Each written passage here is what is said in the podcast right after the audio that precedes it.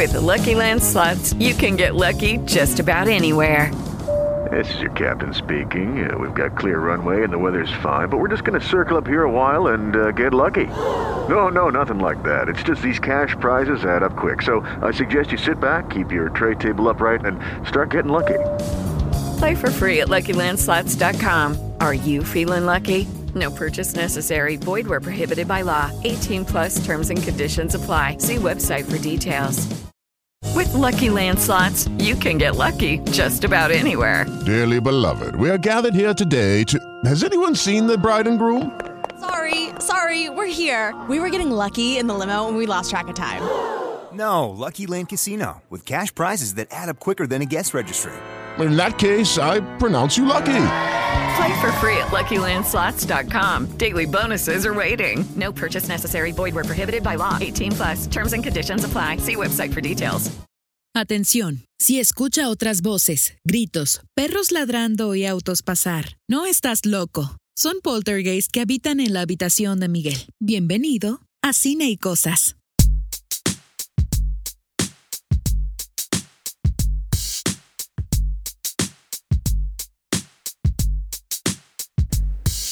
Hola, ¿qué tal, gente del internet? No, no soy Miguel Loncha, soy Nadia Ojeda y en esta ocasión, no sé por qué causa, razón, motivo, circunstancia, me pidió iniciar el podcast, pero M aquí, enos aquí, elos aquí. Y bienvenidos a un episodio más de Cine y Cosas. Ya es miércoles, ah, no, sí, sí, ya, ya toca podcast, ya toca nuevo episodio. Y tenemos invitados muy especiales, Miguel, pero antes de ello, pues quiero que saludes a tu audiencia porque no quiero que se destanten para nada. Y pues date amigo para lo que te truje. ¿Qué onda, gente del internet? Que pues ya es jueves hoy, Nadia. Hoy es jueves. Ah, jueves, jueves. Es, que la vacuna me afectó. Sí, ya, ya es jueves. Eh, comenzando agosto de una manera, uff, ah, no, bueno. Un temazazazo que vamos a tener invitados. Es la primera vez que tenemos dos invitados así. O sea, siempre es de uno y ahora de dos. Dobleteamos invitados. De tal talla, pues. Talla. Y pues nada, yo estoy este, emocionado por comenzar este, pues ahora sí que este podcast muy especial porque, pues, no sé, vas a ver que va a estar chido, pero presenta a nuestros invitados, Manix. Bueno, pues en esta ocasión tenemos a verdaderos cineastas en este espacio tan, pues que nos gusta hablar de cine y pues también este, nos gusta eh, que se hablen de nuevos proyectos y por ello eh, vamos a platicar sobre un cortometraje que está ahí eh, andando, se llama Por los viejos tiempos, y este es un cortometraje de Paula Natalia de Anda Vargas, que aquí está en este episodio justamente, y pues también Mike Genine, que es productor de este proyecto, y bueno, pues hay mucho que platicar, hay muchas preguntas, este, yo la verdad estoy pues muy feliz de que nos platiquen de este proyecto y de cómo empezó, cómo se hizo, porque bueno, a lo que a lo que veo, bueno, Mike yo ya había escuchado de él, sé de él, él es cineasta local, es de aquí de La Paz y Natalia pues este creo que es de la Ciudad de México, ahorita ya nos va a platicar y yo quiero saber cómo es que llegaron a estar juntos para este cortometraje y pues de ahí en adelante nos vamos a ir en este podcast para que nos cuenten todos los detalles. Sí, pero pues primero, ¿quién se quiere presentar primero? ¿Quién quiere mostrar su voz? ¿A quién levanta la mano? Así, ¿no? Bueno, pues a ver, están ellos juntos. Este, aquí vamos a presentarlos. A ver, Mike, ya, ya, ya vi el dedito de Natalia. Así que, Mike, platícanos un poco de ti. Eh, hola a todos, hola Internet, hola mundo. Eh, pues mi nombre es Mike Naine, eh, yo soy productor y director de cine independiente. tengo una casa productora llamada Peace Filmmakers. tenemos base aquí en Baja California Sur, pero hemos producido en casi todo el país, en Estados Unidos, en Europa hemos tenido la oportunidad de trabajar eh, un, poco hacia afuera, ¿no? Como desde la baja, pero hacia todo el mundo. Eh, colaboro con Paula hace un par de años o hemos tenido unas, unas colaboraciones precisamente en, en proyectos de, de, cine, en desarrollos de carpeta. Eh, bueno, ya Paula hablará un poco de ella, en realidad ella es de acá. Eh, entonces... Oh, tenía mal, el dato ahí, disculpen. Sí, yo, hola, yo soy Paula, Hola Internet, hola. Hola. Eh, no, yo soy de aquí, de La Paz, pero es medio complicado porque yo a los 17 años ya me fui de aquí y, me, y me, fui a estudiar primero a Monterrey, eh, luego a la Ciudad de México, entonces por eso como que no soy de aquí ni soy de allá, ¿no? Como dice la canción. Eh, y pues nada, aquí con el Mike, con este proyecto que pues es un corto, estamos súper emocionados porque se ganó el apoyo del INCINE de cortos por regiones. Es la primera vez que, que esta convocatoria beneficia a un proyecto de la Baja California Sur, entonces es como súper emocionados. Eh, y pues al Mike lo conocí una noche, ah, una noche, no, ni me acuerdo, pero simplemente fue como que yo quería hacer como una carpeta justo para aplicar esta convocatoria, pero hace como cuatro años y justo estábamos como, bueno, yo, yo que tenía esa inquietud de hacer esta carpeta, estaba como sondeando cineastas de aquí y ya fue, fue que di con el Mike y ahí nos conocimos hace unos añillos. Este, luego también coincidimos en Hermosillo, en una residencia de guionistas. Eh, y pues así la vida y, la, y el cine nos ha unido nuevamente para este proyecto. Excelente. No me puedo imaginar lo chingón que, perdón, que debe ser trabajar con locales, ¿no? Para un proyecto así de grande debe ser como, no sé, más que satisfactorio como un sueño, ¿no? O sea, igual y lo estoy como romantizando un poco, pero debe ser muy chingón como hacer un proyecto local y ganar como este, este apoyo a nivel nacional por el que muchos este, pelean. Eso debe ser, no sé, como gratificante, ¿no?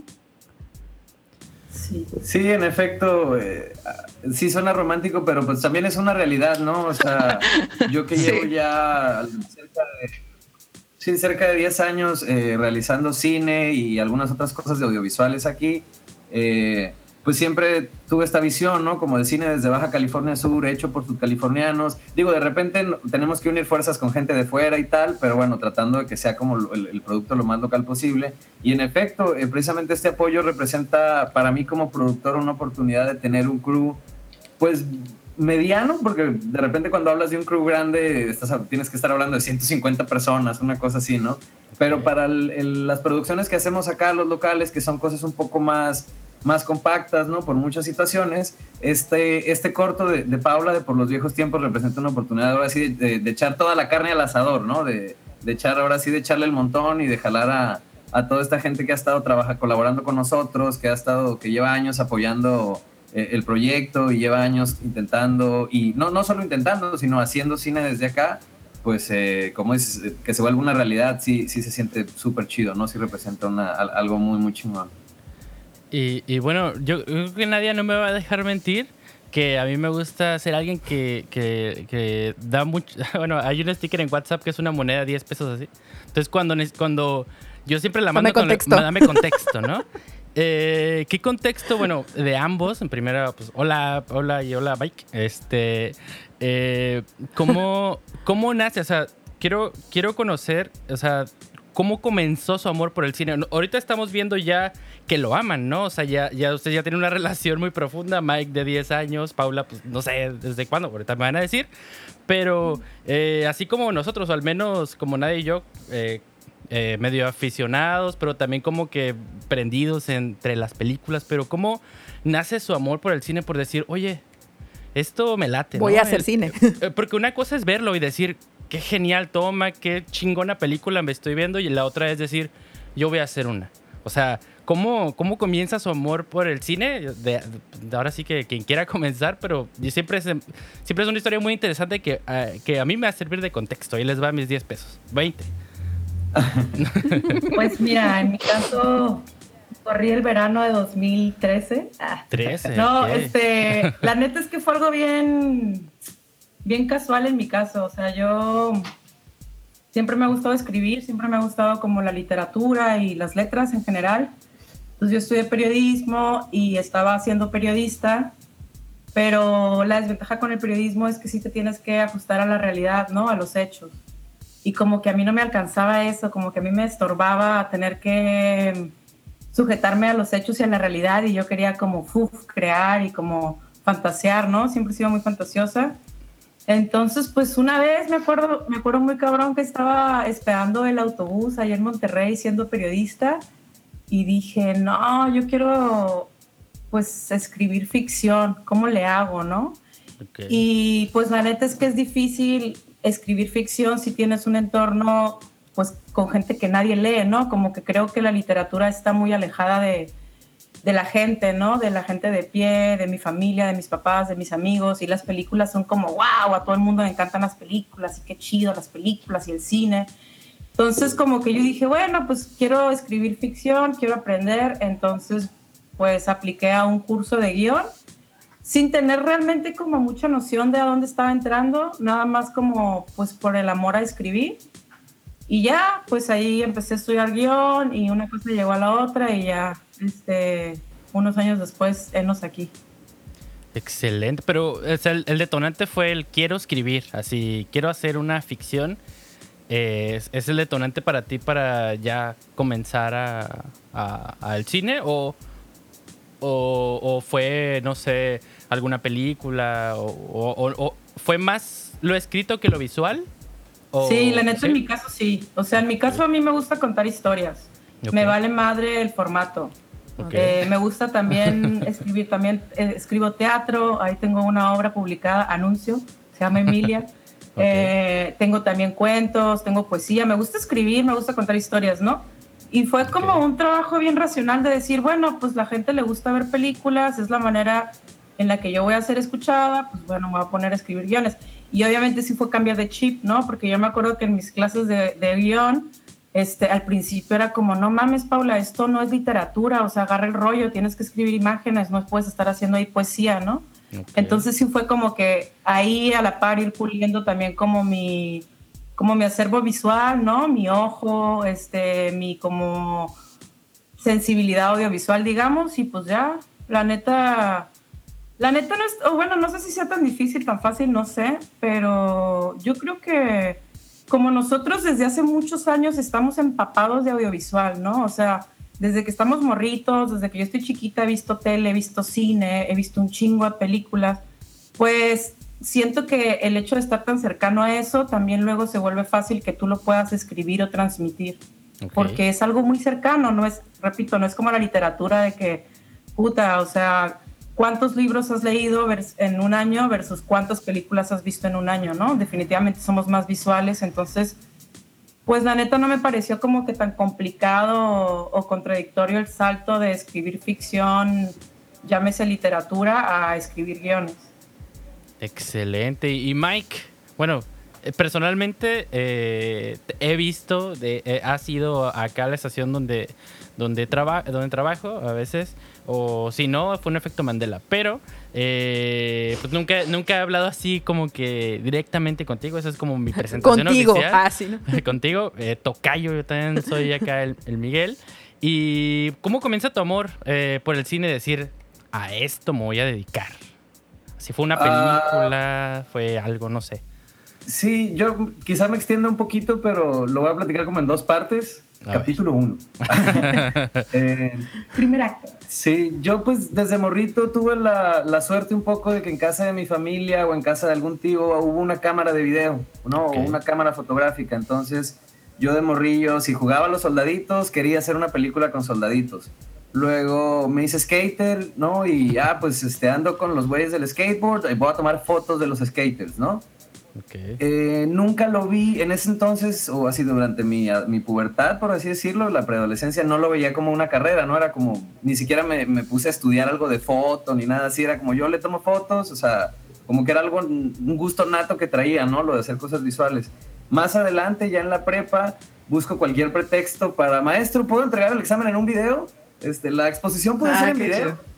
¿No? Entonces me, me, empecé a clavar eh, en, en, los programas de edición, en algún tiempo hice un poco de hip hop, entonces pues también como que le empecé a pegar a los programas de grabación de audio, como que ya traía también esa inquietud por la, por la postproducción. Y no es, eh, yo creo que ya hasta que estoy buscando una carrera, o sea, ya, ya como terminando la prepa, los 16, 17 años, que uno de esos maestros a los que le pedía, oye, güey, puedo entregarte como en un corto, una película, me, se acercó y nos dijo, oye, si neta les interesa aprender cine, saludos, Ruiz Salgado, gran amigo. Excelente. Y nos presentó a una directora que nos dio un taller, entonces como que a partir de ahí dije, ok, o sea, creo que sí me quiero perfilar hacia los audiovisuales. En ese entonces me acuerdo que dije, no quiero estudiar la carrera en cine, o sea, la licenciatura en, en dirección cinematográfica, porque me voy a morir de hambre. Eh, entonces, justo en, ese entonces empezaron a ver estas eh, aperturas de artes audiovisuales o producción audiovisual, que es eh, como un inter entre cine y comunicaciones, ¿no? Es como comunicaciones, pero mucho más este, enfocado, por así decirlo. Entonces, pues ya en la carrera es de, bueno, quiero ser director, quiero ser director. Es curioso que en la carrera el papel del productor me, me chocaba, ¿no? O sea, como que no, yo no quería ser productor, yo quería clavarme en la dirección. Y bueno, con el pasar de los años eh, y, trabajando en distintos proyectos me di cuenta que también se me daba muy bien la producción y que, y que a lo mejor yo podía ser ese productor con el que yo soñaba tener, ¿no? Este, o sea, como si, si no lo he encontrado, pues lo voy a hacer yo. Y en ese inter, pues me vi produciendo cosas para Gabriel Rodríguez, me vi produciendo cosas para, eh, con, con, este, con Marco Mejía, ¿no? Este, y me fui involucrando como pues en, más proyectos y conectando gente y tal. Eh, entonces, pues más o menos así va, ¿no? Este, long story short, no, no, sé realmente en qué momento fue, pero creo que es algo que ya lo traía, ¿no? O sea, el, clavarme en, el, en, el, universo audiovisual y cinematográfico. Bien, y entonces como hasta este punto, bueno, eh, creo que esta pregunta va más para Mike. O sea, ¿cómo es la vida de un cineasta en México y sobre todo en La Paz? O sea, como de entrada eh, yo puedo decir, no, es, es, un freelance porque estás buscando, ¿no? Estás buscando proyectos, estás buscando recursos, estás, no sé, escribiendo, buscando, o sea, ¿cómo es la vida de un cineasta local? ¿Qué es lo que, o lo, al menos lo que tú haces todo el tiempo como para estar constantemente metido en proyectos? Tomar ballenas. no, este...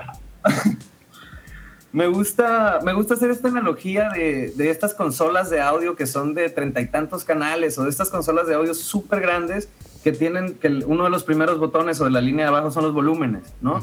Entonces cuando está el producto. Hey guys, it is Ryan. I'm not sure if you know this about me, but I'm a bit of a fun fanatic when I can. I like to work, but I like fun too. It's a thing. And now the truth is out there. I can tell you about my favorite place to have fun. Chumba Casino. They have hundreds of social casino style games to choose from with new games released each week. You can play for free anytime, anywhere and each day brings a new chance to collect daily bonuses. So join me in the fun. Sign up now at ChumbaCasino.com. No purchase necessary. BGW. Void were prohibited by law. See terms and conditions. 18 plus. musical ahí trabajando. No, pues le vamos a subir aquí a los bajos y en esta parte le voy a quitar la batería y va a sonar esta trompeta. Entonces, un poco yo trabajo de esa manera, ¿no? Como que me involucro en todo lo que puedo. Este... Muchas veces en ese todo lo que puedo, no, no, todo involucra honorarios. Muchas veces muchos proyectos le entramos pues por, por, por, seguir haciendo cine. Pero entonces sucede esto, ¿no? De repente, ah, empiezo a trabajar con Paula, este, pero tengo este otro proyecto por acá que estoy editando y de repente, oye, que sí ganamos la beca, entonces le subimos más este, intensidad al proyecto de Paula y le bajamos un poquito a los otros en lo que me enfoco en, en este proyecto. Y pues bueno, aquí particularmente en Baja California Sur, pues a veces tenemos la oportunidad de cuando vienen estas producciones grandes, ya sean eh, comerciales, campañas o recientemente estuvo la película Limbo de Iñárritu, estuvo una gran producción aquí, de repente pues lo contratan a uno, ahora sí que en la, en la línea de fuego, ¿no? Vamos como asistente de producción, vamos como pues un, poquito más, abajo en la, en la cadena alimenticia pero pues son trabajos que normalmente los pagan bien, o sea, los honorarios son, son buenos y, pues ya siendo más de tres días, te pagan al día y son tres días en los que la producción te alimenta, la producción te traslada, entonces como que de, ahí, ¿no? Este, y, y, por otro lado, y lo que también es una realidad, que lo que me ha ayudado un poquito a, a surfearla económicamente hablando y considerando la pandemia y todo este desmadre, es la docencia, ¿no? Este, la Universidad de Tijuana abrió la carrera, la licenciatura en cinematografía y producción audiovisual, y el año pasado estuvo acá la gente de Viviendo Cine también impartiendo talleres, entonces a mí me encanta dar clases, me gusta muchísimo compartir el, conocimiento que tengo. Eh, entonces, pues eso me ha ayudado, ¿no? O sea, como que voy jalando de, de donde puedo, ¿no? Si, si en algo a mí nunca me ha yo, yo me separé mucho de esta parte del One Man Army, ¿no? O sea, de que ahorita muchos de mis colegas, este, que son muy buenos, a falta de poder realizar producciones más, más, con más equipo y con más personas y tal, pues se la avientan de, bueno, yo hago cámara, yo hago sonido, este, mi compa es el actor y yo lo edito y hago todo, ¿no? Y que está muy bien y, y es una tendencia que las herramientas nos han, nos han permitido, ¿no? El hecho de que ya tenemos un estudio de cine en el teléfono, ¿no? Básicamente. Eh, sin embargo, yo la verdad he preferido amarrarme a, decir, no, o sea, yo produzco con un crew de mínimo 7, 12 personas para que cada quien esté en lo suyo, maquillaje, maquilla, vestuario, vestuario, dirección, dirección, ¿no? Y que cada quien se encargue de lo suyo.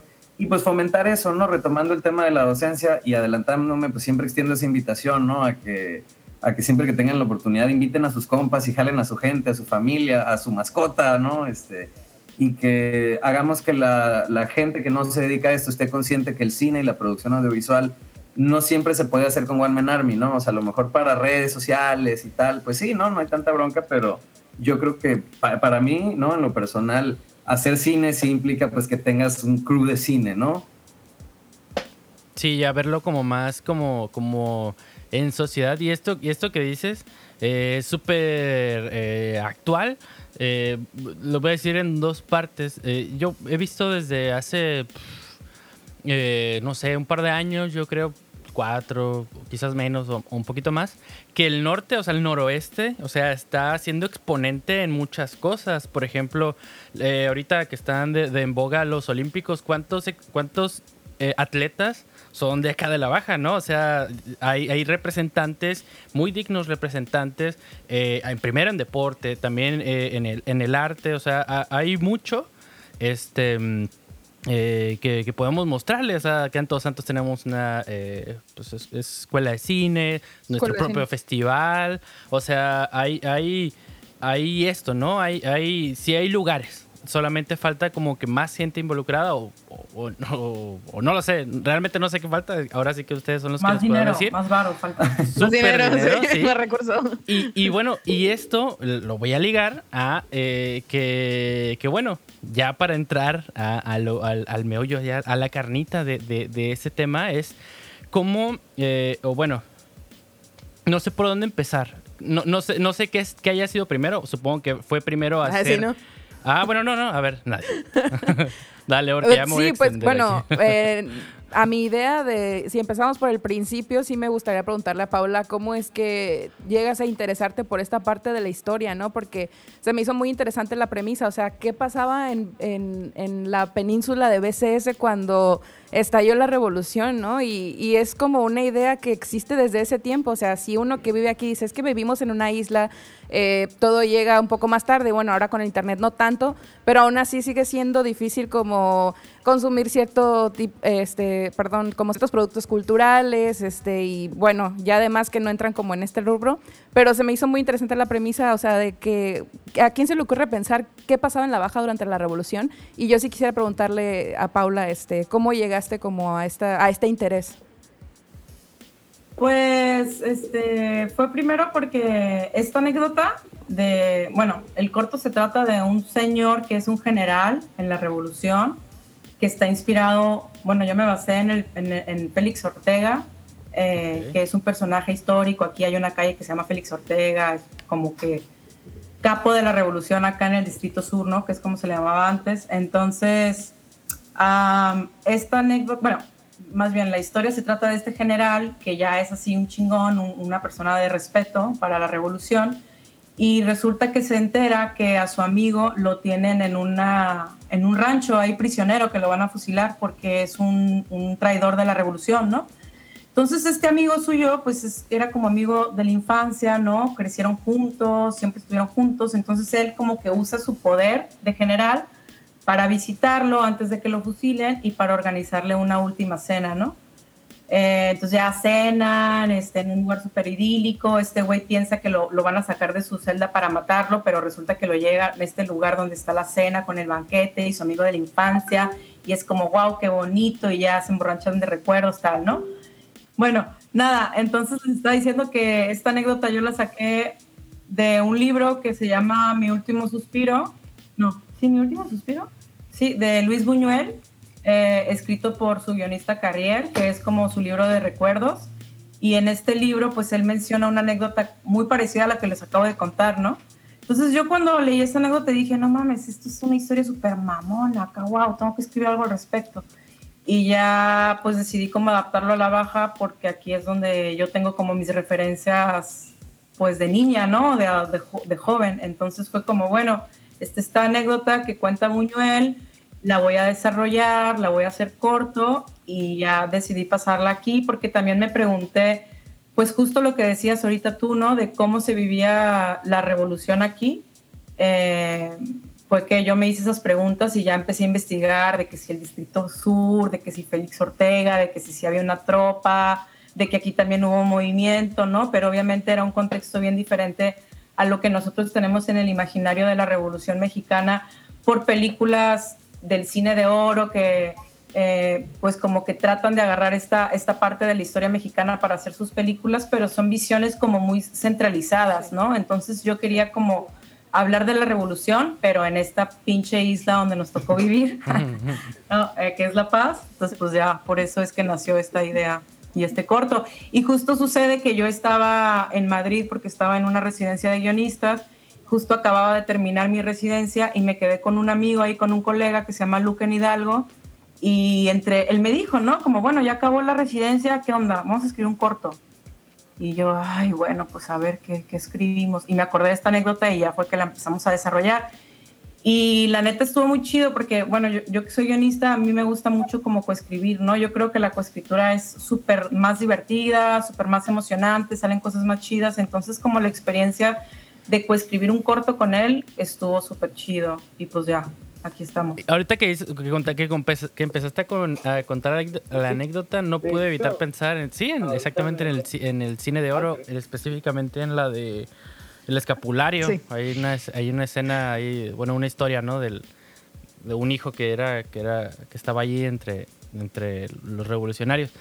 Pero, eh, ah, caray.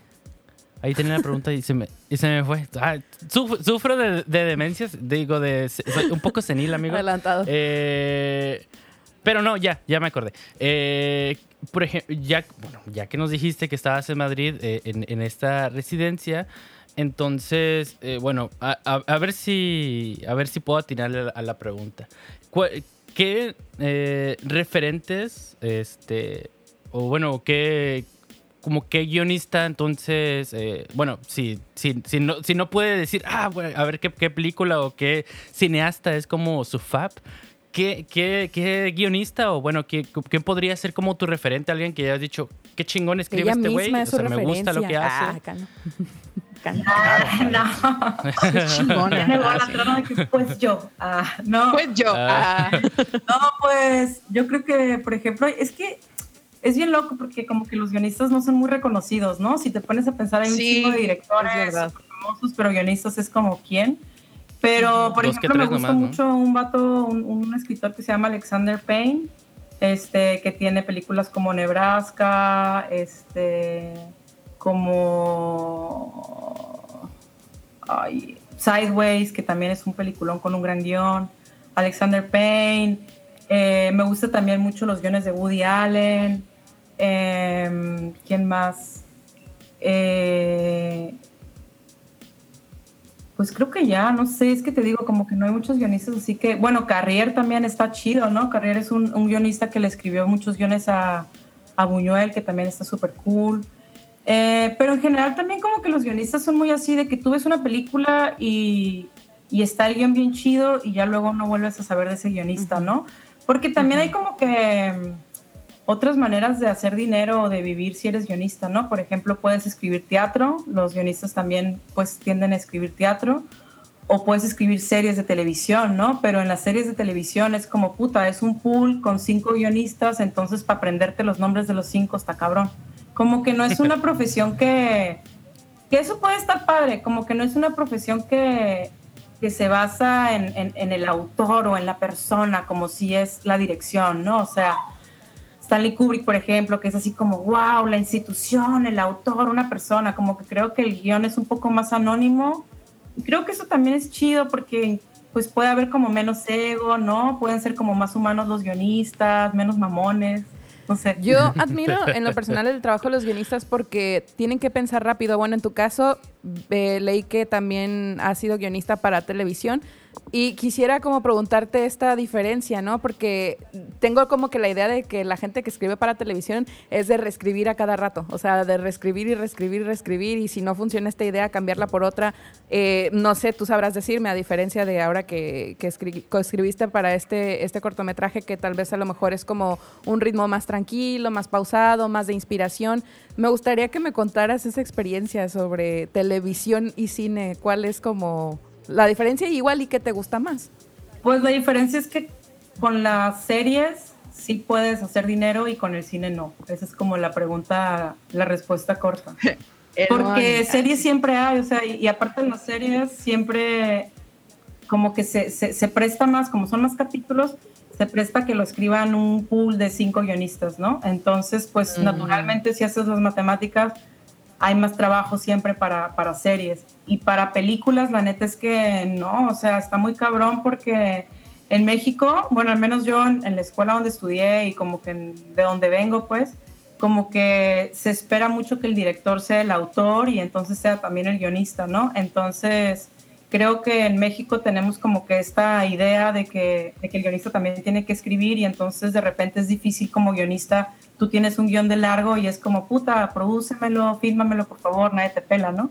Entonces creo que, que sí, que es como más, como que escribir series, pues es una manera de ganarse la vida y escribir películas es como que el, por amor al arte, digamos, ¿no? Pero en cuanto a los procesos, pues la neta es que los dos son largos, los dos son como bastante pues implican su tiempo, porque no es como que, al menos en las series donde yo he estado, no es como que entregas un capítulo y ya, sino que te hacen correcciones, tienes que hacer una nueva versión, luego esa nueva versión pasa por otras correcciones, luego te piden cambios, entonces son procesos bastante larguillos, pues estamos hablando de meses, aunque sea una miniserie. Sí, de hecho, bueno, para hacer como un pequeño paréntesis, yo estaba escuchando una entrevista que le hicieron a, este, a Tony Dalton, en el que dice que él, salió en la última temporada de Better Call Saul y él cuenta la anécdota de que todo el crew, o sea, todo el equipo, que no sé cuántas personas eran, venían trabajando desde Breaking Bad. O sea, tenían más de 10 años trabajando juntos, o sea, todos como equipo, y que, que él, cuenta la anécdota de que dice que nada más iba a aparecer como tres episodios, los de la cuarta temporada, y dice eh, que hizo un gesto, o, bueno, su, no sé si ubican el personaje de Tony Dalton en la. Sí, ah, que él hace un gesto, o sea, porque literalmente se lleva la quinta temporada y se llevó la, parte final de la cuarta temporada de, de Better Call Saul. Y dice que hizo un gesto, o sea, o su misma actitud.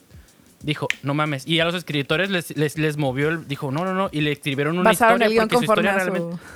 Ajá, realmente su historia acababa ahí. Y dijeron, no, güey ya, ya, ya. Y empezaron a, hacer lo de la quinta temporada, ¿no? Entonces, eh, eh, yo creo que eso es como lo, lo, que, un poco como dice Nadia, de que siempre se está reinventando, ¿no? Porque, Bueno. Sí, pues ya llevas tu historia, ¿no? Es como How I Your Mother. ¿Cuál es la historia? Que tiene que conocer a la mamá. Va, el final es malo, pero... Eh, no lo va a superar. supongo que esa es la premisa, pues. Y ya lo que pasa en medio ya es cuestión de estarle ahí, ahí un poco escribiendo. Pero ahora sí, vamos a entrar ahora a, a los facts. Lucky Land Casino, asking people what's the weirdest place you've gotten lucky? Lucky? In line at the deli, I guess? Aha, in my dentist's office. More than once, actually. Do I have to say? Yes, you do. In the car before my kids' PTA meeting. Really? Yes. Excuse me, what's the weirdest place you've gotten lucky? I never win and tell. Well, there you have it. You can get lucky anywhere playing at LuckyLandSlots.com. Play for free right now. Are you feeling lucky? No purchase necessary. Void where prohibited by law. 18 plus. Terms and conditions apply. See website for details. Ahora Después sí, de tus 10 pesos de contexto, ahora sí, ¿a qué vamos a entrar? ya terminó el contexto. Ah, fue media hora de contexto. Ni me di cuenta. Ah, es cierto, es cierto. no, eh, ¿cómo, cómo, ¿cómo llega? ¿Cómo, fue ese proceso de, del IMCINE? Personalmente les voy a contar que he entrado a, ver las categorías, eh, bueno, las, eh, para, las bases, y son así un montón, un montón, pero un montón de, de, pasos así, este... Burocráticos. Sí, te, eh, burocráticos y todo. Entonces, por ejemplo, yo en algún momento, o sea, me ha interesado el cine, pero en algún momento grabé cosas. Leíste la convocatoria y te dio hueva y dijiste, ay, ya no.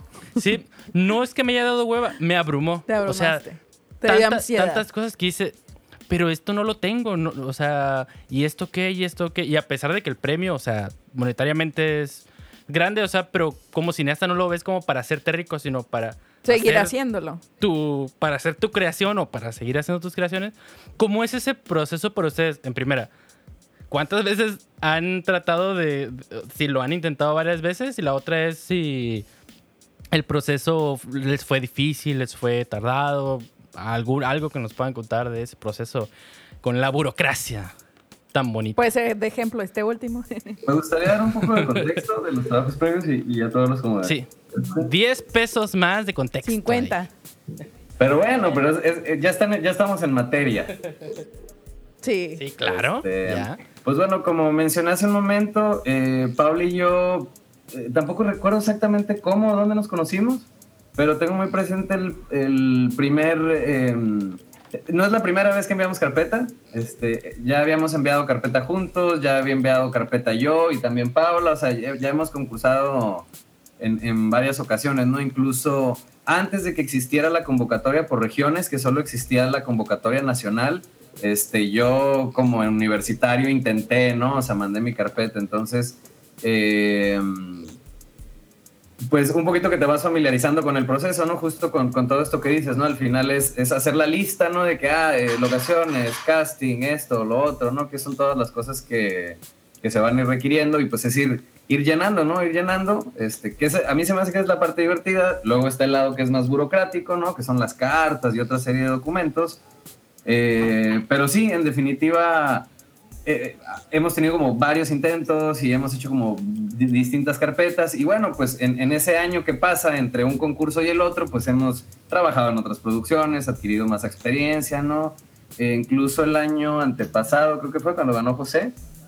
Pasado, Eh, pasado, ajá. Incluso en años, en año, el año anterior concursamos también y no, no ganó ninguno de los dos, pero ganó un amigo de nosotros que conocimos precisamente en, en Sonora, en la residencia de guionistas. Y bueno, por eso por un lado yo lo sentí como, bueno, cada vez estamos más cerca, ¿no? Este, Sí. Y pues de este corto en particular aquí Paula nos puede platicar.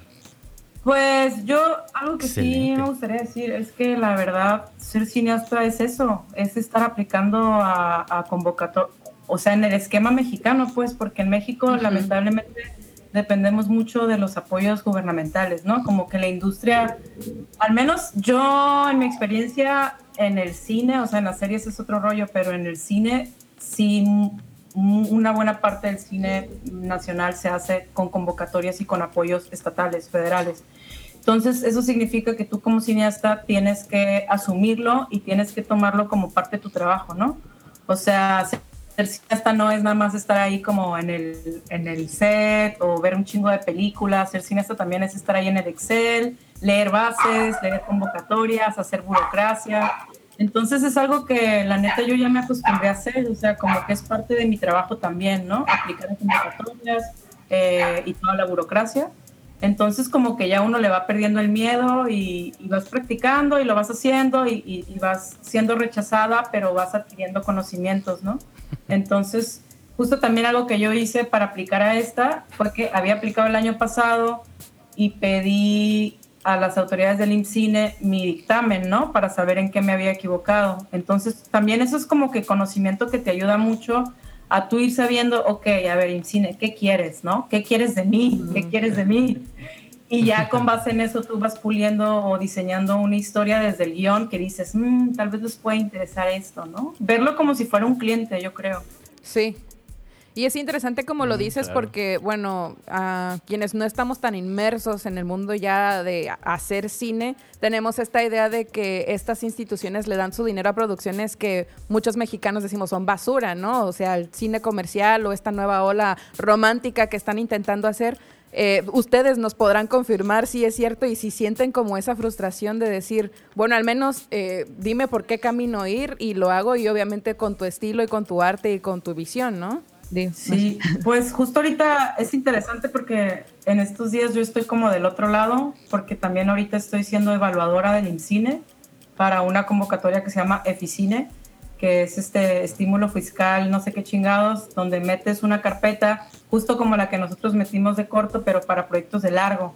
O sea, es una chinga que ni te cuento hacer esas carpetas, porque es mandar cotizaciones, este, conseguir firmas, conseguir gente y pues obviamente siempre que salen los resultados es de que gente ahí queriéndose morir porque pues imagínate, ¿no? Seis meses de trabajo para que te rechace el INCINE. Pero justo ahorita yo que estoy siendo evaluadora, eh, la verdad no sé, o sea, siento que sí, a lo mejor porque ya, ya me, me compró el INCINE, pero creo que sí son procesos muy, pues muy válidos, ¿no? De decir, Pues órale, sí. Cinematográfica, Pues ponte sí. a evaluar, ¿no? Eh, que no sea un mandato de tal de tal director del INCINE, sino que sea la misma comunidad, el mismo gremio el que esté evaluando, pues yo creo que está chido. Ya si las películas están culeras o están mal, la neta, una película puede sonar muy bonito en una carpeta, pero a la hora de que se realiza, ya pueden pasar mil cosas, ¿no? Entonces, ni modo, o sea, es la realidad también. Yo como guionista creo que las películas mexicanas también flaquean un chingo en el guion, la neta. Pero Sí, bueno, esa es eso mi opinión, ¿no? ¿Quién soy yo para Sí, lo que, bueno, ah, lo que tengo referente de, de- de cineastas mexicanos es que es como que son más cotizados, pero en cuestión como de, de fotografía, ¿no? Como en esta cuestión Visual. ¿no? Ahora sí que para solucionar problemas, este, yo creo que eso es como en lo que más se cotiza. Y sí, sí coincido en que, en que se flaquea mucho en el guion.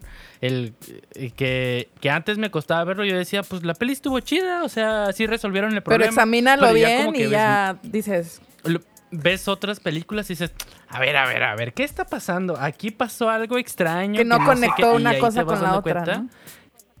Claro, que no cuadra. Y eso, y eso está, está, pues, bien interesante. Y bueno, ya, ya haciendo este, este, este show, ¿no? Con el, eh, con, con el IMCINE, eh, pues como, bueno, primero, ¿cómo ¿ustedes cómo reciben la noticia? Les llega el correo, dicen, No. soy el- hola, soy... No, ¿cómo va?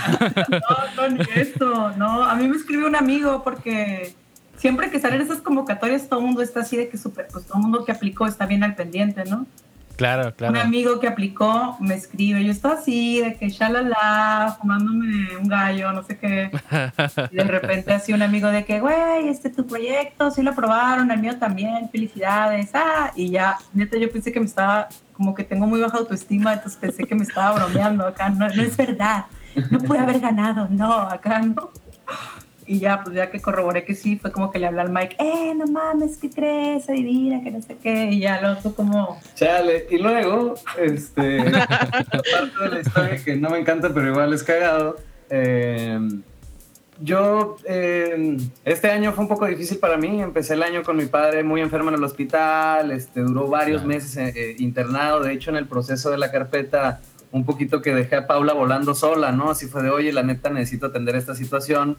Este, sí te echo la mano con la carpeta, pero pues leve, ¿no? O sea, en- dentro de los tiempos que alcancé a tener. Y pues sobre todo que emocionalmente era muy difícil, ¿no? Este, entonces luego más adelante empieza un proyecto de una película este, con un norteamericano y estaba, se estaba gestionando ahí como bastante lana y tal. Eh, y sin entrar en muchos detalles, se, me, se cayó lo de la película, me divorcié, este, como que se me vino una crisis como muy, muy fuerte. Entonces eh, dije, ¿sabes qué? Alto, paren todo, ¿no? Entonces, eh, literal paré todo, me desaparecí del mundo, o sea, me fui de retiro, por así decirlo.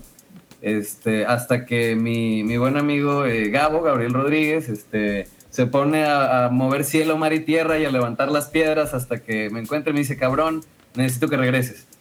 Y yo como, "Te- tenemos ahí otro ¿quién se proyecto de... murió acá? ¿Quién se murió? Yo en realidad pensé, a- hay una peli, ¿no? Este que tenemos para el año que entra eh, eh, con Dariela Pérez, una guionista muy chida también. Entonces dije, ¿qué pedo, Dariela? ¿Qué pasó? Y me dice, no, pues mira, la neta es que ni al caso, pues es una mamada, me dice, pero te ganaste el IMCINE. ¿Qué digo? Me lo gané con, con Paula, Ni al ¿no? caso. y yo así, ok, no, pues este, siempre no paren todo. Pero pues que cabe mencionar que, que, pues Paula no me encontraba, ¿no? Paula no sabía qué hacer, ya, ya estaba buscando otro productor. Y pues mientras tanto yo así, no, espera, espera, espera, Paula, sí estoy aquí, dame chancita, ahorita me reporto, sí. Y más que, pues sí, o sea, eh, la verdad es que para mí el- esta convocatoria y esta beca y este apoyo para mí sí es un sueño desde que era estudiante, ¿no? Eh, tengo muy presente las clases de una productora, Carla Uribe, que, que me acuerdo nos decía mucho, o sea, su, su materia básicamente fue hablar de cómo hacer la carpeta para el IMCINE, ¿no? Entonces, eh, pues desde, desde, ese entonces que mandé mi primer carpetita, pues ahí súper estudiantil, ¿no? Y, súper joven el proyecto, pero bueno, después se hace la convocatoria por regiones, donde ya no estás compitiendo con todo el país, sino ya estás como en, un área un poco más delimitada, y bueno, pues ahí está, y, y, le pegas y te agüitas cuando no quedas y te sacas de onda. Por ahí me acuerdo un compañero diciendo, no, yo ya no creo en las instituciones, esa cosa está arreglada y no sé qué, y es como, no, cabrón, el que se tiene que arreglar es tu vato y arreglar tu guion y arreglar tu carpeta y seguirlo intentando. En, Hermosillo, Gaby o Jimena, no creo que nos decía unas maestras de que, güey, de 10 convocatorias a las que tú te avientes, vas a quedar en una. Y si a la 10 no quedaste, vuelves a empezar el ciclo, ¿no? Este, o sea, dando a entender que, que, por más que tú tengas fe en tu guion y, tal, o sea, no es así nomás de que, ay, ya lo mandé. Y, por más trayectoria que tengas, ¿eh? O sea, puedes tener pinches cinco películas hechas y ser una riata, pero si tu carpeta no está chida, si tu guion no está chido, no importa quién seas realmente. Al menos para el INCINE y para el proceso de evaluación, ¿no? Obviamente que tener ser famoso obviamente que abre un chingo de puertas. me, imagino, me imagino. Claro, sí, se, da, se da el, gusto, el gusto de cotizarse, ¿no? Como fue Tarantino, ¿no? Que bueno, que estuvo este proceso con Harry Weinstein y que dijo, a ver, lleguen ofertas, ¿qué productora quiere hacer mi nueva peli? Y fum, fum, fum, fum, fum, Sony. Vámonos. Pero sí, yo creo que sí, la fama ayuda en ese proceso. Pero pues sí, el chiste de esto es eh, ya que fíjate que he escuchado esto en muchos cineastas o, artistas en general, que una cosa es que ya esté tu trabajo ahí, tu álbum, tu película, lo que sea, y siempre, te, eh, siempre tú ya estás adelantado, tú ya estás pensando en otra cosa, o sea, dices, ah, sí, es mi película, pero yo ya estoy pensando en otra cosa, ese es un ciclo que no se acaba y todo esto, ¿no? Pero bueno, les, les llegó el chisme y dijeron, oigan, quedaron este, bueno, ganaron el IMCINE y dijeron, ok, ahora sí, vámonos a... bueno, ya, tenían el guion escrito y todo este rollo. Y, y ahora, ¿qué siguió? buscar al actor, buscar qué, ya tienen, bueno, no sé si tengan físicamente el dinero, pero o sea, ya está, es un hecho, ¿no? Que, ya están trabajando en ello, ¿no? ¿Qué, ¿Cuál sería la parte, bueno, sí, o sea, mi curiosidad también es como, ¿en qué parte del proceso van? Así de, ¿en qué, ¿en qué andan así? Ajá, ah, bueno, claro. Nos íbamos a ir a Cuba con el dinero, pero pues, la verdad. Bueno, sí hay que hacerlo. Ah, sí, ¿no? Eh, no, pues precisamente, digamos que el, IMCINE nos, del, calendario que nosotros mandamos, el IMCINE nos hizo ahí como un par de ajustes. Entonces ellos, digamos que nos daban la bandera cuadros el primero de julio, me parece, ¿no? Nosotros, desde que nos enteramos, pues empezamos a, a hacer lo que le llamamos una soft pre, ¿no? O sea, como bueno, vamos previendo todo lo que lo que va a suceder una vez que, lleguen las lanas y tal. Y sí, precisamente ahorita estamos como en plena preproducción, ¿no? Porque de repente sucede esto con las carpetas que, eh, que pues cuando ya lo has mandado varias veces, sabes que lo estás mandando y que, y que es una carta al aire, ¿no? Que no sabes si va a quedar una. Entonces, de repente se vuelven un poco holgadito en algunos detalles de la carpeta, ¿no? Y dices, bueno, lo voy a poner aquí bosquejado, que funcione, que quede bien y luego, pues bueno, ya cuando tienes el apuesto, ok, hay que, hay que apretar esos tornillos, todo esto que estaba bosquejado hay que, ya hay que convertirlo en una realidad. Y aquí, este, justo hace ratito felicitaba aquí a la directora Paula, eh, que vamos muy bien con el tema actores. Este, no sé si estemos a ah, tiempo. no, no, no, no, no, se van, se van. Entonces, este, nada más voy a mencionar que eh, si todo sale bien, vienen unos actores muy, muy chidos, eh, con, con mucha trayectoria, con una carrera y un profesionalismo eh, brutales. Eh, entonces, pues bueno, en eso andamos. Por otro lado, hemos estado yendo a las locaciones, que nosotros ya teníamos ubicados los lugares donde queríamos trabajar. Pero bueno, de repente nos enfrentamos con que la señora del rancho no resultó tan amigable y cositas así. Entonces, pues precisamente en, en, eso andamos, ¿no? O sea, como a veces eh, me gusta decir que, que, luego la producción de una, de una peli, de un corto, es, es, un pastel, ¿no? Es un pinche pastelote gigante. Y que a veces si no sabes por dónde entrarle, pues tú muérdele y cómele y avánzale hasta que te lo acabes, ¿no? O sea, a veces, digo, ojalá y, y, creo que experiencias como esta a mí más adelante ya cada vez me dejan una estructura más sólida de cómo proceder, ¿no? Pero la realidad es que pues uno va ajustando fechas, va ajustando tiempos, ¿no? Este, de repente tienes un sí bien seguro el primer día y, te vas con mucha confianza y hay un cambio o te cancelan o no, pueden pasar como un montón de cosas. Entonces es como ir amarrando, justo a mí eh, me ha tocado estar un poquito a cargo de toda la parte legal, de toda la parte de contratos, ¿no? Entonces, de mantenerlos sencillos, pero que nos den la seguridad a todos de que esto va a suceder bien. Ajá, como pues precisamente ahora sí hay para los honorarios del equipo, hay para los honorarios del crew, pues bueno, esto es, debe ser viable, ¿no? Otra cosa que me gustaría mencionar es que suena muy ostentoso, ¿no? El apoyo del IMCINE es la beca, ¿no? Por excelencia para hacer cine. Este, y como productor, pues a mí me toca ser el tío codo, ¿no? no, eso no. Eh, sí, pues que al final, hasta la semana pasada ya teníamos como 50 mil pesos sobre el presupuesto. Y así de, ah, aguanta, qué pedo, tenemos que, a ver, vamos ajustando, qué quitamos, qué ponemos, dónde restamos, dónde, dónde jineteamos dinero, ¿no? Otra, otra cosa que, que, es una como de las principales tareas que estamos haciendo ahorita, pues es precisamente, eh, estamos buscando algunos apoyos en especie, precisamente porque el, tema de eh, transportación y el tema alimentación son, eh, son cosas que podemos como eh, reinyectar en otros departamentos para acrecentar más el proyecto, para hacerlo más sólido y a su vez para generar, para seguir eh, fomentando la pequeña, la joven industria que hay en Baja California Sur, ¿no? O sea, conectar a, la UAPS, conectar al, Centro Municipal de Artes, conectar a la, a la Comisión de Filmaciones, ¿no? Este, que, que se vaya vinculando y nos vayamos conociendo entre todos, ¿no? Y el día que, claro que él se quiera aventar, que aquí el tocayo se quiera aventar otra peli y diga, ah, pues mira, si le pregunto al Mike, él me puede conectar con tal, ¿no? Y, Ajá, exacto, ¿no? Y que no me digas eso porque me voy a emocionar. no, precisamente de eso se trata. Digo, estas mismas instituciones se han conectado para crear estos festivales de cine, ¿no? Y este y seguir consumiendo cine mexicano, cine internacional y demás. Y que tal vez de aquí me voy a ir a una pregunta tal vez muy política. Bueno, pues eh, ustedes que han estado en este mundo de, de las convocatorias también, ¿no? Y que ya más o menos van descifrando las piezas del IMCINE y todo y demás, les afecta, bueno, eh, ¿le ha afectado como que estos cambios de gobierno, por, decir, pues este fue el último, ¿han notado diferencias cada vez que esto sucede y se ha visto afectado el presupuesto para, para este tipo de producciones? Sí, sí, porque antes había más... Es que ya ves que el AMLO tiene este trip de la austeridad republicana, ¿no? Y de recortar este, presupuestos. Había antes más fondos, ¿no? Antes estaba el Fidecine que es un fondo de no, no, no sé cómo son las siglas, pero es un fondo para hacer películas con corte más artístico. Cuello, adiós. También Foprocine, adiós. O sea, varios estímulos y varias convocatorias ya, eh, ya no están, pero de todos modos quedan otras. O sea, siempre hay la manera, ¿no? La, la realidad es que sí se cortaron los, los, el presupuesto, pero por ejemplo, esta convocatoria de cine en los estados sigue eh, Eficine sigue, otras convocatorias siguen, entonces pues ahí es cuestión de buscarle. Y el cambio en los requisitos que comentaste también. Sí, también el cambio en los requisitos, justo por lo mismo, que hay menos varo, ahora te piden, que eso antes no, no pasaba, por ejemplo, en esta convocatoria de los estados, ahora te piden que el 20% del presupuesto lo des tú, lo, de, lo consigas por fuera, y ellos nada más te dan el 80%, cuando antes te daban el 100%. Pero yo creo que eso está saludable porque así también obligas a otras personas a, a sumarse y a del Estado. Porque luego sí está feo como, güey, dependes un chingo del Estado y si el Estado no te da tu, como, tu dinero no puedes hacer cine. O sea, también yo creo que está bien que se diversifiquen como los, los recursos, ¿no? Y los ingresos y los inversionistas. Nosotros ahorita estamos con un inversionista de una empresa de, de agricultura nada que ver con el, con el cine, pero pues esta empresa como que sí jaló, ¿no? Y nos está dando un apoyo monetario para llegar a ese 20%.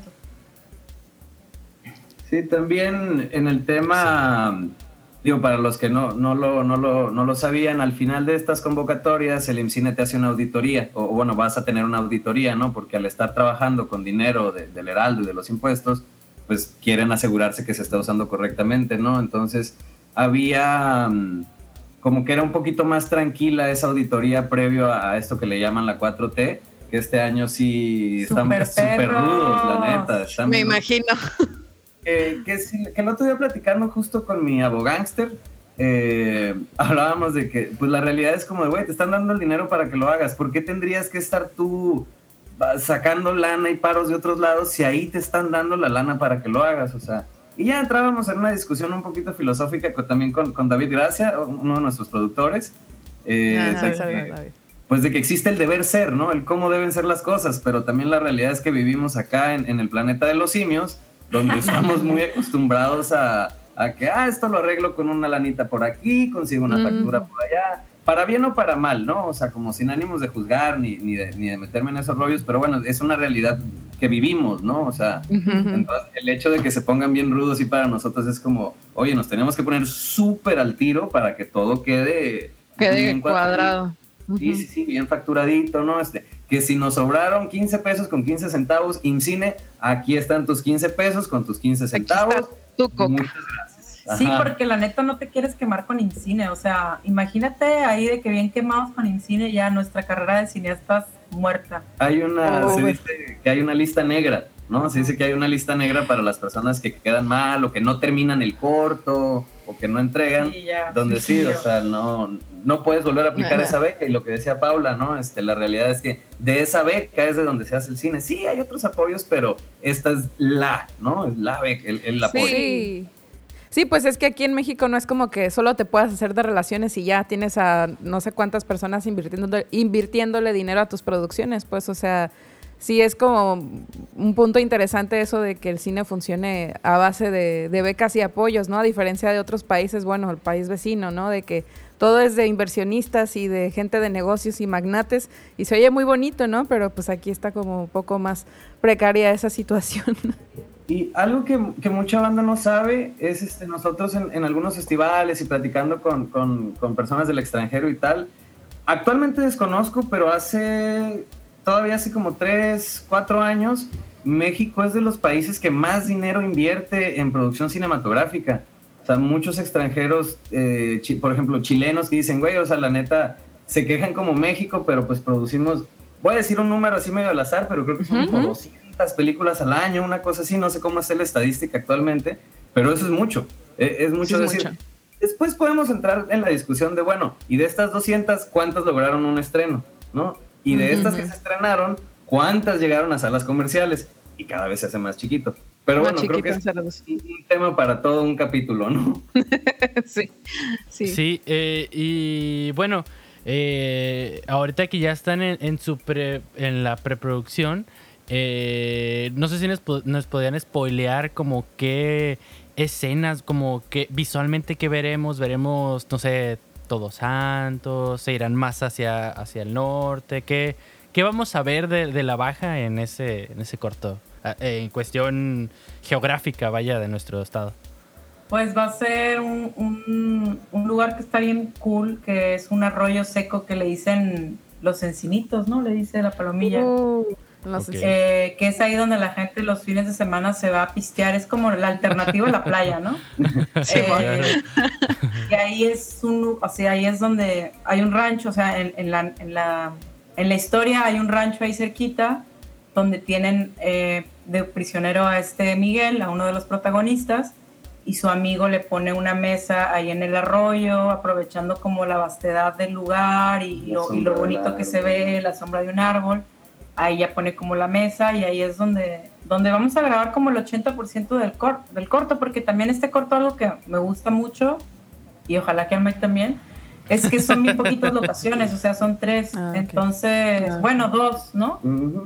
Entonces eso facilita un montón el trabajo, es nada más como ese arroyo seco es el 80% del corto y otra locación es un ranchito que, bueno, no un ranchito, una casa eh, que conseguimos por San Antonio. Ah, qué chido. Y en cuestión musical, también nos pueden adelantar algo, más o menos ahí quién va a estar participando con ustedes. Esa parte me gusta mucho. Sí, a mí también, y la neta estoy muy emocionada como de esa parte, y sí que tengo como algunas ideas, pero pues nada muy aterrizado todavía, como que ahorita nos estamos, nos estamos como preocupando mucho por la producción, y ya luego la post es como, bueno, Yes. ahí nos bolas, ahí vemos qué pedo, pero ahorita como que amarrar la producción, ¿no? Ah, va, muy bien. Y tienen, ya- y ti- bueno, eh, sé que esta es una pregunta que quizás va a ser un poco tonta, ¿no? Pero, eh, o sea, ya tienen ustedes, o sea, como productor, claro, un estimado de decir, este día se inician grabaciones o ya están grabando. No creo. Están bien muy tranquilos. Sí, Sí, no, vamos a tener tres días de producción. Eh, aquí es donde el IMCINE intercedió un poquito. Este, ellos nos pusieron, nos sugirieron eh, para octubre, lo cual nos pareció muy bien eh, por, por varias razones, ¿no? Por un lado, eh, tenemos este, el- amaneceres y atardeceres increíbles, ¿no? Esos Claro, este, sí. muy padres de, de- de luz natural y que precisamente es un corto de mucha luz natural, ¿no? No es que vayamos a llevar el camión de luces y la chingada, ¿no? Eh, por otro, eh, ya no hace tanto calor. Sí, es sobre todo. Sí, eso es lo En principal. octubre ya la, la parte fuerte del calor ya pasó. Y más o menos ya pasó la temporada de huracanes, ¿no? Que es algo que también Sí, siempre es ahí un factor importante para nosotros. No están como súper amarradas las, las fechas, precisamente porque estamos este, como apretando ahí algunas tuercas, pero todo apunta que va a ser primera semana de octubre, última semana de septiembre. Por ahí. Sí, y, y, por ejemplo, ahora sí que, que ya metiéndonos en la producción, en un corto, como cuántos días ustedes piensan llevarse grabándolo? O sea, no sé cuánto ustedes tengan más o menos pensado como cuánto va a durar y como cuánto van a durar ustedes en grabar eso, porque muchas veces dicen, ay, ¿cómo te vas a tardar tres días en grabar un corto de 10 minutos, no? es igual Sí. como cuando haces una canción. ¿Cómo tardas tanto grabando una canción de cuatro minutos? Dices, güey, eso es mucho trabajo. o sea, pero, o sea, como cuánto, o sea, para, para divisar, ¿no? Porque a veces las grandes películas duran meses grabando, este, así un montón de tiempo. ¿Cuánto ustedes Oye, Miguel. prevén que Oye? Miguel, ¿Qué basándome en el formulario del IMCINE, quiero que me digan lo que le dijeron al IMCINE. Ah, sí, yo, yo soy acá un espía, soy espía del IMCINE. Voy a ver si cuadran ¿Quién te las mandó, cosas, claro. Miguel? Ah, sí, ¿no? No, no, no, no, no, no. No, pasa van a ser tres días de filmación. Ok, ok, tres días, o sea, tres días para, para, para un cortometraje, o sea, es, es muchísimo tiempo porque estamos hablando de, o sea, de estar tres días conviviendo con un montón de personas eh, y haciendo pues algo que yo creo que a todos los que están ahí, que eso es lo más bonito de todo, que a todos les gusta, ¿no? Sí, están emocionados por esa gusta, parte, por llegar sí. allá a estar en el, en el ambiente del crew y los actores y todo. Ya que sea mañana, ya. Ay, qué Ay, qué padre. Qué chido. Sí. Siempre, siempre como que lo más bonito, bueno, uno siempre se idealiza en el día en el que o lo grabes o en el que ya estés viéndolo en la pantalla, pero pienso yo que a veces lo más bonito es Hacerlo, ¿no? el recorrido. El, el camino, así como de decir, no manches, ya falta un mes, ya faltan 15 días, porque esa emoción no acaba, bueno, no creo que nunca va a acabar hasta que ya veas tu trabajo, ¿no? Pero es como algo latente, ¿no? Que dices, ah, ya. Quiero estar ahí. ya tienes esto, Ujú. ya tienes esto. Claro, sí, eso es es súper im- súper importante. Así que, eh, pues, no sé, Nadia, algo más que nos quede en la, en la comanda. Creo que, que por nuestra parte, eh, ay, perdónenme, está mi hermana La- Pinky ladrando por allá. Este, pero no. quiere, quiere atención ¿Eh? la Pinky. Tiene hambre de cuadro la Tiene hambre de cuadro, sí, estarle ladrándole a la gente ahí. Pues nada, por mi parte es todo, este, y pues no me queda más que felicitarlos y desearles, pues, no suerte, porque no, no, ustedes este, son súper talentosos y, y sé que todo lleva dedicación y pues se la han roto hasta llegar a este punto y van a seguir con muchísimo más y pues nosotros esperamos seguir este, enterados de ello. Y pues por otra parte agradecerles su tiempo de haber estado con nosotros en este espacio para platicarnos los detalles y este y también para dar las noticias jugosas por ahí, ¿no? Así como que el chismecito y este y pues nada. Claro. A ver, Miguel, tú, así, ¿no? La bolita. Pues nada, bueno, yo quiero hacer una invitación Ajá. aquí a Mike, aquí a Paula.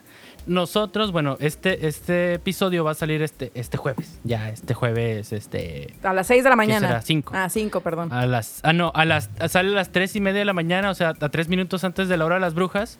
Para cuando ustedes acá quieren, no sé, invocar al, al- al demonio, estar escuchando este podcast. Pero bueno.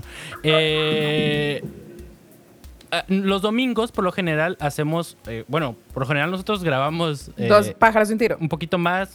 Dos pájaros de un tiro y el domingo hacemos un episodio donde hablamos de más cosas que cine. De hecho, así se llama la sección. No sé si ustedes ahí me prestarían unos, nos prestarían unos Minutillos. Minutillos. 20 minutos eh, más en el que les vamos a hacer una pregunta o, o algunas preguntas que probablemente va a tener que ver con el cine, pero más por fuera que así duro, ¿no? Que de producción, que de no sé qué. No sé si ustedes se animan. El domingo.